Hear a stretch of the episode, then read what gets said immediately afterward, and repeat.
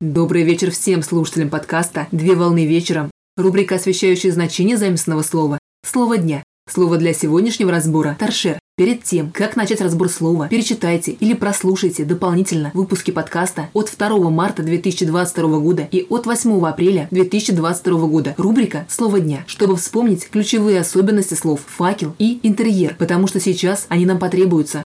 Слово «торшер» с французского языка «торшер» – вспышка «торшер» от «торш» – «факел». Торшер – это напольный светильник на высокой подставке, без абажура или с абажуром, закрывающим источник света.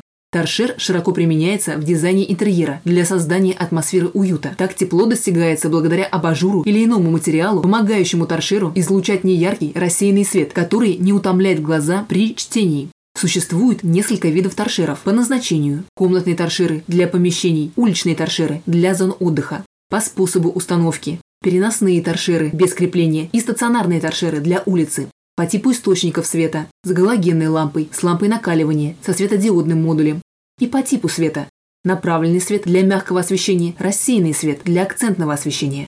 Конструкция торшера позволяет изменять угол наклона и подвижность плафона. При этом основание торшера является увесистым и позволяет стабильно удерживать всю конструкцию плафона. Как правило, основание содержит в себе трансформатор, Включение и выключение торшеров может регулироваться диммером, цветорегулятор для изменения интенсивности цветового потока или веревочным ножным сенсорным выключателем на корпусе. На сегодня все. Доброго завершения дня. Совмещай приятное с полезным. Данный материал подготовлен на основании информации из открытых источников сети интернет с использованием интернет-словаря иностранных слов.